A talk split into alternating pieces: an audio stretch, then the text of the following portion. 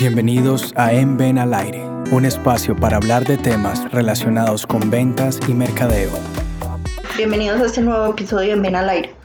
Hoy queremos hablar sobre conocer los límites, nuestros límites mentales y físicos.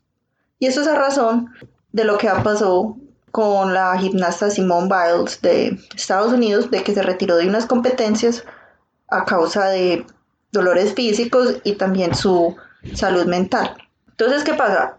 Hay gente que dijo que ella pues eso no tenía nada de valentía, casi que era una cobarde por retirarse, ¿cierto? Que no, que hay que seguir como sea.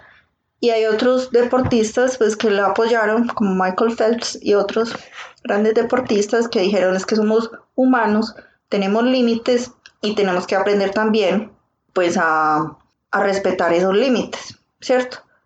Entonces, lo mismo aplica en la vida de, del trabajo y del estudio, pues también tenemos que saber cuáles son esos límites y saber cuándo es que debemos parar y descansar.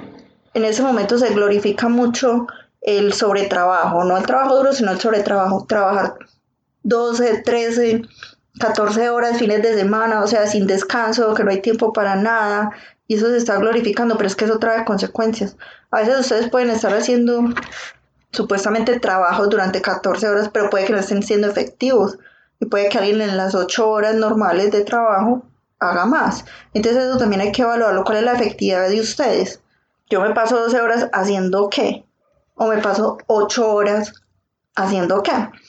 Entonces no se trata de, de, de hacer ese alarde, es que yo me paso 14, 15 horas, sí, trabajando, pero haciendo qué? Si estoy siendo efectivo, eso sí realmente es bueno. Que hay que eh, invertir tiempo en proyectos, sí, y se va en esos tiempos, sí, totalmente de acuerdo. Pero también tenemos que evaluar los límites, apenas ya empiezan a sentir ustedes también cansancio mental, emocional, paren, paren, hay que parar, también hay que tener tiempo para la familia. Si la familia no puede pasar al segundo plano, el trabajo es para poder vivir, ¿sí? Pero no podemos vivir para trabajar. La familia de ustedes también la tienen que cuidar. a sus hijos, padres, hermanos, sus amigos tienen, necesitan de todas formas para ustedes poder ser excelentes en lo que hacen, pues también tiene el cerebro que descansar. Entonces, esta es una invitación para que lo tengan en cuenta y sigan dando lo mejor de ustedes, pero también cuidándose. Es una invitación, conoce tus límites y sigamos adelante. Saludos. Para conocer nuestros servicios, visite www.escuelanacionaldeventas.com y contáctenos a info@escuelanacionaldeventas.com.